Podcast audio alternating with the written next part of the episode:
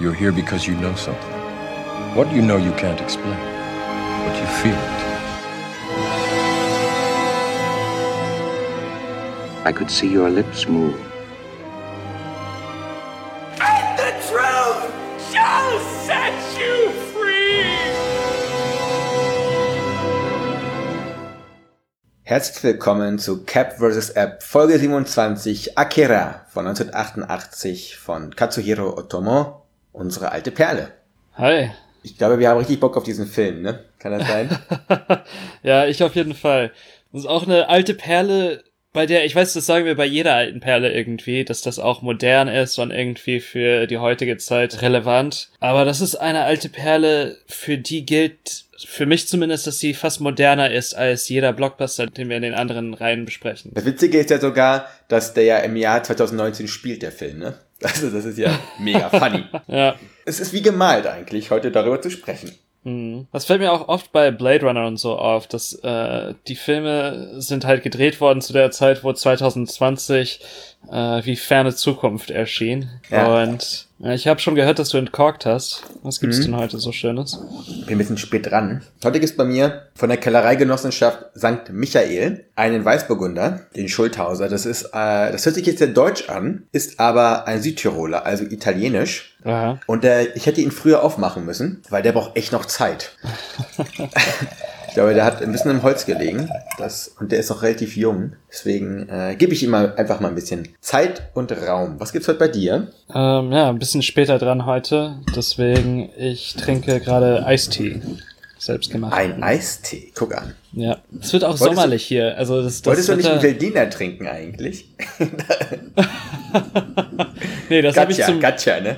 das habe ich zum Filmeschauen gescha- äh, getrunken. So. Lass uns zum Film kommen, weil wir haben wieder mal sehr viel zu besprechen. Ich will eine Sache schon mal vorweg schicken. Wir beide lieben diesen Film. Und deswegen habe ich auch reingeschrieben, lass uns mal als ersten ordnenden Impuls, weil sonst schwelgen wir nur herum und sind nicht so, nicht so grifffest, warum wir den so lieben. Und ich würde den Anfang machen, und zwar würde ich gerne auf den Detailreichtum eingehen der Animation. Nicht nur innerhalb der Bewegung. Es gibt halt irgendwie deutlich mehr Bilder als bei den meisten anderen Animes, die es da vorgegeben hat. Aber auch der Detailreichtum von der gesamten, wenn man das Kulisse nennen kann, ne? oder vom, vom Background. Es ist Ja. so unglaublich detailverliebt und da, da, passiert so viel und alles bewegt sich eigentlich auch. Also Nicht nur die Figuren, auch einfach die Hintergründe, die Flammen, das Licht, die Lichtanimation ist herausragend einfach in diesem Film. Und egal ob Vorder- oder Hintergrund, du hast irgendwie immer irgendwas passiert. Und deswegen kann man diesen Film meines Erachtens auch, haben wir auch schon gemacht, mehrfach gucken, weil es, du siehst dich daran nicht satt. Der Film ist so voll und so, ja, einfach so prächtig, Mhm. äh, auch von verschiedenen anderen Aspekten, dass man einfach immer wieder Lust hat, ihn zu gucken, weil man immer wieder auch was Neues darin entdeckt. Also das kann ich nur unterschreiben. Das Sounddesign ist, wie du es schon mit dem Bild beschrieben hast, voll, immer in Bewegung, absolut dynamisch. Man könnte das als Soundtrack auch hören. Ich, das gleiche, also wie du schon gesagt hast mit den Bildern, dass sie in Bewegung sind, aber man könnte auch genauso gut Stills von diesem Film nehmen und sie sich anschauen, weil das von der Komposition her unglaublich komplex ist und auch sehr ansprechend. Also, das macht total viel Sinn, weil das ja auch auf einem Manga beruht. Wir haben gerade total den Fauxpas gemacht. Wir haben gar nicht gesagt, worum es geht. also, äh, weil, weil für uns anscheinend es schon so, so selbstverständlich ist, dass man diesen Film kennt. Wir einfach voraussetzen, dass man den schon mal gesehen hat. Äh, soll ich mal versuchen, diesen Film in einen Plot reinzupacken? Ist gar nicht so einfach, fällt mir gerade auf. Nee, es ist Ähm, ausnahmsweise ein sehr komplexer Film. Also, wir befinden uns im Jahre 2019, das ist äh, 30 Jahre nachdem in Tokio eine atomare Explosion gewesen ist. Wir befinden uns im Jahre 2019 und in der Stadt, die Neo-Tokio heißt. In dieser doch sehr futuristischen Stadt herrscht eine ganz gewisse Art von Anarchie. Biker-Gangs und Jugendgangs, die sich gegenseitig ziemlich doll fertig machen, kann man so sagen. Und eine sehr repressive Polizeipolitik. Es gibt eine Biker-Gang, auf die wir uns konzentrieren, in der Kaneda und ähm, Tetsur. Das sind zwei Waisenkinder, die jetzt aber schon Teenager sind und ihr Leben damit verbringen, dass sie dauerhaft irgendwie mit ihren Bikes durch die Gegend düsen, Mädchen anlocken und andere Typen verprügeln. Bis es zu einer äh, einschneidenden Begegnung kommt mit einem Jungen, der übersinnliche Fähigkeiten besitzt. In einen Unfall gerät mit Tetsuo und auf einmal ist Tetsuo auch übersinnlich in gewisser Weise. Wollen wollen wir hier stoppen? Ich glaube, da kann man, dann, da sollte man auch stoppen. Ja, genau. Ähm, Aber ho hoffentlich hat das schon Appetit gemacht auf den Film. Wenn nicht, dann machen wir jetzt einfach weiter beim Appetit machen. Und zwar, du hast schon gesagt, der Soundtrack, ich weiß auch noch beim Abspann, also es ist auch eine wunderbare Mischung aus, das sind so japanische Trommeln, gerne auch verwoben mit so einem Synthie-Pop-Mix, also so ein bisschen Duran Duran-mäßig klingt das manchmal im Film. Mhm. Ähm, unglaublich geil. Und am Abspann hast du danach, wo sich das so vermischt und danach dieses, danach dieses Orgelgetöne, das wird immer größer, immer mächtiger. Und ich weiß, wie wir beide auch im Kino gesessen haben, schon ein paar Jahre her jetzt, ne? Und da irgendwie so einfach von dem ganzen Film geflasht waren und dann kommt diese Musik, die sich immer mehr aufbaut und dann dich noch mal mehr mit reinzieht. Ein auf allen Ebenen, auf allen Dimensionen und Sinneseindrücken einfach ein überwältigender Film. Ja, du hast es schon angedeutet, aber ich glaube, das ist ein anderer Grund, wieso wir diesen Film so feiern, ist eben die Situation, in der wir den das erste Mal gesehen haben, nämlich äh, im Kino. Äh, da waren wir zu zweit. Ich studiere an der Filmuni und da kann ich mir die Kinos ausleihen, also kann ich mieten. Und dann haben wir halt zu zweit nicht, weil den sonst niemand sehen wollte, das deswegen, sondern es war eine Privatvorführung in dem Sinne. Ja. Für uns persönlich. So. Ja, und kannten den Film beide nicht, wussten auch nicht wirklich, was auf uns zukommt. Ja, das haben wir so gemacht, weißt du noch, das war, wir haben uns so eine Top 1000 Liste ausgedruckt und dann haben wir Sachen durchgestrichen, die du schon gesehen hast und die ich schon gesehen habe und dann haben wir uns dann auf Filme, Filme geeinigt, die wir beide noch nicht gesehen haben und interessant fanden. So kamen wir dann dazu. Äh, generell, als ich überhaupt Animes geguckt habe, erst durch Akira mehr entfacht wurden. Davor okay. war das für mich, ich habe klar, ich habe Detektiv Conan, Dragon Ball Z, was wir alle gemacht haben als Kinder, ne? Mhm. Aber dieses künstlerische, filmische Medium habe ich das erst nach Akira so richtig begriffen. Klar, Studio Ghibli, Miyazaki-Geschichten hat man davor schon mal gehabt und schon mal gesehen. Aber auch nicht im Original, muss ich dazu sagen, immer auf Deutsch. Jetzt gucke ich mir immer alles auch auf Japanisch an. Was ich auch ziemlich geil finde. Ich finde, diese Sprache erschließt ganz, ganz viel von dem, was wir auch sehen. Also das ist ja. vor allem ganz deutlich bei dem Colonel, bei dem äh, Offizier da. Daran habe ich auch gedacht jetzt. Ein, ein Oberst, der auch ziemlich brutal und äh, martialisch drauf ist. Und ja. das fällt dann auch sehr schön zusammen zusammen mit dem Schauspiel des, des Sprechers. Des Synchronsprechers. Hm. Ja. Naja, Animation wird oftmals belächelt oder eben nicht so ernst genommen wie ein Live-Action-Film. Und das dürfte es eigentlich nicht sein. Aber manchmal muss es solche, äh, solche Offenbarungsmomente geben, dass man dann eben einen Akira sieht und dann versteht, welches Potenzial äh, sich in diesem Medium auch verbirgt. Dass dieses Interesse dafür dann durch eben solche Impulse entfacht wird. Und das ist Akira für mich gewesen. Ähm, dadurch bin ich auch auf Filme wie äh, eben äh, Paprika von 2004 gekommen. Ja, mhm. auch ein Science-Fiction-Film, der unglaublich schön ist, der mit den Mitteln der Animation eben viel mehr schafft als eben ein Film, der sich auf CGI verlassen muss. Ja, hast du mal am Anfang gesagt, dieser Film ist so groß, größer als eigentlich jeder Blockbuster, den wir gucken können. Also es hat uns Sachen gezeigt, Schlachten oder Momente gezeigt einfach, die ich in keinem anderen Film so bisher gesehen habe und der Film ist von 1988. Die sind keine Grenzen gesetzt, ne? Das ist ja der grenzenlose Raum, der durch Animation eigentlich möglich wird. Und das ist das Spannende dahinter. Zum einen ist dieser Film auch für einen äh, Anime der 80er Jahre, also er hat ja sehr, sehr viel neu losgetreten, ne? Aber zum Beispiel, weiß ich nicht, ob du geguckt hast, diesen Nausicaa, das ist auch ein Miyazaki-Film, der mhm. ist von 84. Hier ist mal der deutsche Titel, äh, der hat auch so, ja, so ein, aus, aus dem Tal der Winde oder sowas, oder Aha. Tal der, Tal der Winde oder sowas. Aber das ist trotzdem von der ganzen Ästhetik her, okay, es ist auch Miyazaki, aber es ist trotzdem eine andere Poppigkeit dahinter. Und auf einmal kommt dieser Film, macht es hyperrealistisch und kann dann aufbauen und auf diesen Hyperrealismus, den er uns zeigt, dann diese abgespaceden, riesig großen, kosmischen Dimensionen zeigen.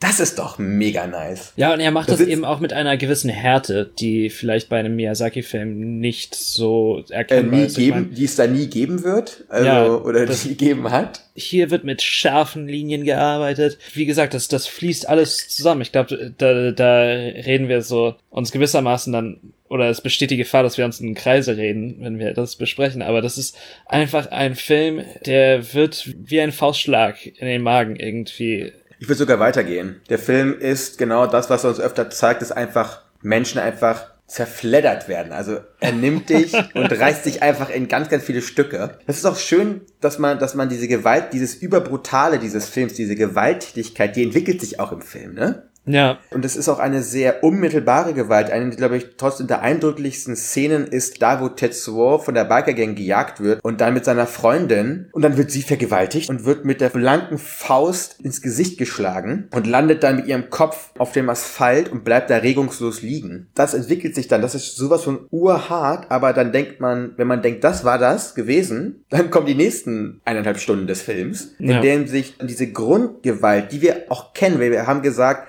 da geht es um verschiedene Gruppen. Ne? Du, hast, du hast die Staatsgewalt gegen Banden, gegen eine auch aufmüpfige und eine unzufriedene Jugend. Ultrakapitalistische Sicht, dass irgendwie alles nach oben gebaut wird, alles blinkt, alles leuchtet. So eine Unterhaltungskultur für die Jugend gibt es eigentlich gar nicht. In dieser Mittelklasse-Gesellschaft, in der die meisten Menschen irgendwie mit Schlipsen oder mit Krawatten durch die Gegend laufen. Naja, beziehungsweise es gibt Ähm. sie, aber sie ist einfach absolut verdorben. Also das heißt, sie bricht sich ihre eigenen Bahnen. Das ist eine Gewalt, mit der wir noch selber was anfangen könnten. So Riots und solche Geschichten gibt es, gab es auch bei uns und wird es, ich denke, noch mehr geben. Aber dann kommt eine ganz andere Schärfe oder eine ganz andere Dimension noch der Gewalt. Auf einmal, wo halt wirklich der Boden auseinanderbricht, die Grundeinheiten der Physik durcheinandergewirbelt werden und Ja. einfach auch hunderttausende Menschen auf einen Schlag sterben. Zeitraum wird einfach auseinandergerissen, gesprengt. Die Materie selbst wird auseinandergerissen durch diese Waffen und es ist möglich, das zu zeigen mit der Animation oder zumindest darauf zu deuten. Obwohl, du hast gerade die Waffen gesagt, ne? Der allererste Shot dieses Films ist eine nukleare Explosion, die sogar geräuschlos ist. Man muss dazu auch noch Folgendes sagen.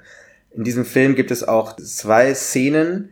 Die eine, die ich meine, die vor allem effektvoll ist, ist etwas später im Film. Also nee, fast am Ende. Ja. Hat auch was mit Weltraum zu tun. Das ist einfach wieder so stark, nachdem du so lange bombardiert wurdest. Und zwar im guten Sinne. Ne? Wir haben auch schon mal über Bombardement bei Dunkirk geredet mit Hans Zimmer. Also das war das, das falsche Draufprasseln, falscher, falsches Dröhnen und nicht verständnisvollen Dröhnens. Und hier hast du halt ein, hier hast du halt einen visuellen Anker dafür, das was dir dann auch auditiv präsentiert wird. Ne? Es Das ist nicht nur. Effekthascherei, es ist halt. Nee, ähm, es, es muss da sein. So. Ja. Der erste Shot ist ja die Detonation eigentlich einer Atombombe. Und wir reden hier von einem japanischen Anime. Und das ist natürlich mehr als ein Fingerzeig. Und da schließt sich eigentlich ein Kreis. Also wir sehen dann Tetsuo und Akira, die so eine Macht entwickeln und so eine Aura, sag ich mal, so eine nukleare Aura entwickeln. Aber der allererste Shot, den wir gesehen haben, ist schon 30 Jahre her. Und der deckt sich mit dem, was 45 gewesen ist. Da wird es wieder ein so vielschichtiger Film, nicht nur aufgrund von Effekt, sondern auch von Inhalt, der soziokulturell und auch historisch aufgreift und dann halt so exponiert. Ich bin wieder Bock, den Film zu gucken, wenn ich gerade so rede. Ich Also ich muss sagen, das erste Mal, wo ich ihn geschaut habe und das zweite Mal auch, war mir das der letzte Viertel des Films etwas zu lang. Jetzt aber ähm, wiederholten Schauen zum fünften, gestern zum sechsten Mal, glaube ich, gesehen, gefällt er mir immer mehr und mehr. Obwohl sich die Erzählung, das ist halt, wie angedeutet, so komplex, dass sich mir immer noch nicht alles so richtig erklärt. Also es gibt immer noch Faden, die ich nicht verstehe, beziehungsweise wo etwas merkwürdig geplottet wurde oder beziehungsweise etwas Manga-artig geplottet wurde. Das macht ja Sinn. Das ist ja ganz spannend bei diesem Anime. Die Vorlage, beziehungsweise wie nennt man das dann, die Nachlage, kann man das so nennen, ist halt auch ein Manga, auch von Otomo. Das ist eine sechsteilige Manga-Serie. 82 angefangen, 88 kam der Film, 90 war sie beendet. Du siehst, die Serie war noch nicht beendet gewesen als Manga Ah, okay. als der Film war. Aber der Film soll irgendwie Band 1 und bis 6 haben. Also das ist mega konfus. Und ich habe mal geguckt, ich habe schon vor längerem mal geguckt. Ich bin sonst nicht so der Manga-Leser, aber ich habe so mega Bock, mal diese gesamte Werk einfach mal zu, zu sehen. Wenn man etwas über 150 Euro hat, kann man sich die Gesamtedition kaufen in der neuen Fassung. ähm, Ja. ähm, Äh.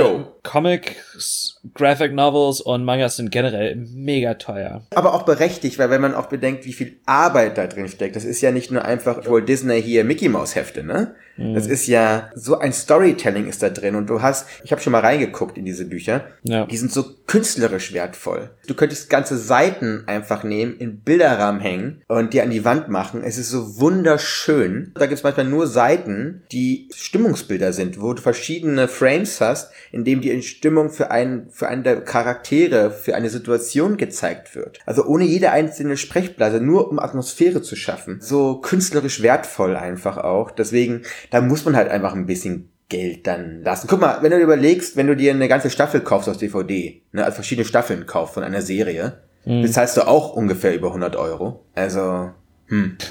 Also es ist, es ist wertvoll. Ja. Nee, ohne Frage. Wir haben gerade darüber geredet ja auch, dass es eben aus einem Manga entsteht. Und ich habe davor auch gesagt, ich bin kein Manga-Leser.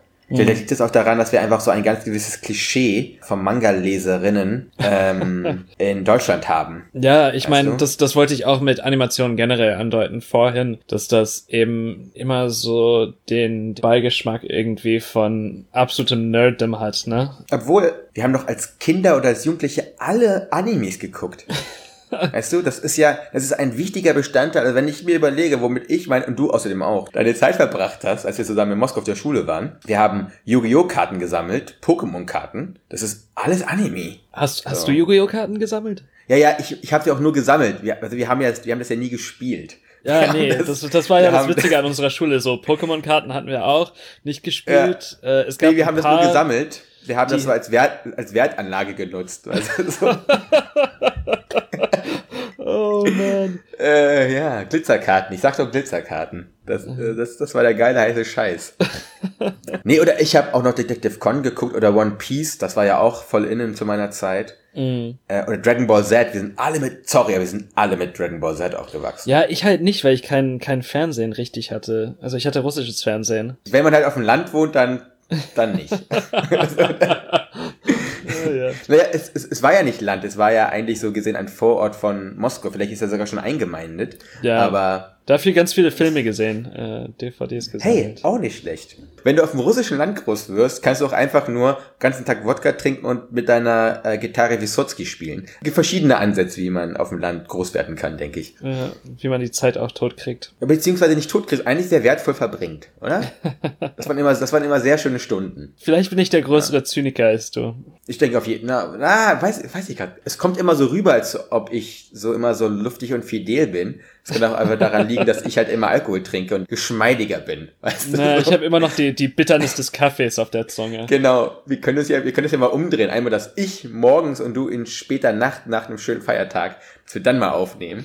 Das genau, ich bin grummel, ich habe noch nicht gefrühstückt, so ich möchte einfach äh, gar nichts machen und du bist mega am Lallen, aber auch fuchsfidel. Ja, klingt Ne? doch gut. Jetzt haben wir total viel Zeit verkrempelt hier, ne, mit, äh, haben gar nicht mehr über Kira geredet. Wir wollen ja auch nichts von der ganzen Dimension den Zuhörerinnen wegnehmen, die jetzt den Film vielleicht noch nicht geguckt haben, um einfach dieses, was ist das? Es ist kein Feuerwerk, es ist mehr als das. Das ist eine 5 Megatonnen Bombe. Äh, Ja, gezündet die wird. einfach das gesamte Sonnensystem sprengt. Es ist immer so, es gibt keine Dimension, diese, die, es gibt nichts, was so groß ist fast, wie Akira. Es drückt an, an der Grenze des Denkbaren und des Möglichen, denke ich, ist ein, ein ganz besonderer Film. Äh, wenn ihr mal Lust habt, den im Kino zu sehen und äh, ich kenne euch und ihr seid mir sympathisch, give me a call und dann mache ich was klar in der Uni, weißt du? Das ist kein, das ist kein Problem. Dieser Film gehört auf die allergrößte der größten Leinwände. So, Teaser für den nächsten Film, den wir besprechen. Wir haben wieder einen Blockbuster und wir haben wieder einen ungewöhnlicheren Blockbuster von einem Regisseur, der davor einen extrem beschissenen Blockbuster gemacht hat, zwar Noah. Wir reden von Aronofskys äh, Mother. Das ist ein Blockbuster, der in gewissen Hinsichten ein Blockbuster ist. Genauso wie wir es ja auch bei Shape of Water gehabt haben, weißt du. Aber ich glaube, das ist, vielleicht sind diese Filme interessanter zu besprechen in dieser ganzen Rubrik, als dass wir immer Pacific Rim 3 nehmen und Kong Skull Island 2 nehmen. Weißt du, so nicht die ganzen sequeligen Geschichten, sondern eine andere Art und auch eine andere Art von Regisseur. Ich glaube, wir müssen uns auch bewusst sein, der heutige Blockbuster fast synonym mit äh, Marvel zu verstehen ist. Das ist Captain Marvel, ey, jeder erzählt mir gerade davon, das ist unfassbar. der ist an mir vorbeigegangen. Ich sehe, ich mir ist nur bewusst geworden, dass es einen Captain Marvel gibt, als ich äh, letztens mir eine Ananas gekauft habe. Ne, Da sind nämlich an den Ananas-Etiketten so Werbung für Captain Marvel. Ich habe mich gerade gefragt, wo du jetzt mit dieser Ananas herkommst. Aber hä? Es war so slightly auf so eine Geschichte, die man nicht glaubt. Und jemand so sagt, ja, ich war im Laden und habe eine Ananas gekauft. Das ist ein sehr seltsamer Satz. Also sorry, Bro. Naja, ich meine, das ist aber auch Amerika, wo einfach jeder scheiß Corporate Branding hat. Äh, kannst rausgehen. Aber warum eine Ananas? Bananen und Minions, okay, das verstehe ich. Aber Marvel und Ananas? Ananasse? Ananasse? Was sind die Mehrzahl von Ananas? Pineapples. ja, ja, ich, ich habe also Ähm. meine, meine Pineapples ähm, gebought Weird. und äh, da war das Etikett eben drauf. Es ist ja, es ist ja absolut verwirrend. Okay. Okay, ich muss, ich muss, ich muss Schluss machen. Das hat gerade mich gemeinfuckt. Dieses, dieses Bild irgendwie. Gut, dann Also. bis zum nächsten Mal. Wir besprechen Mother. Ciao, ciao. Ciao.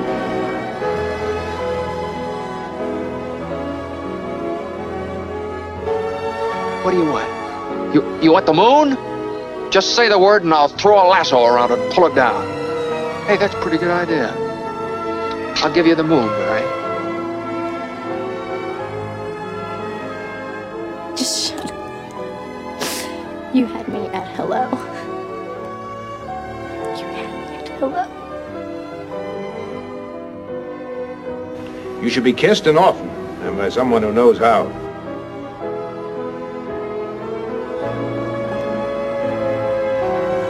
Also just a girl. Standing in front of a boy.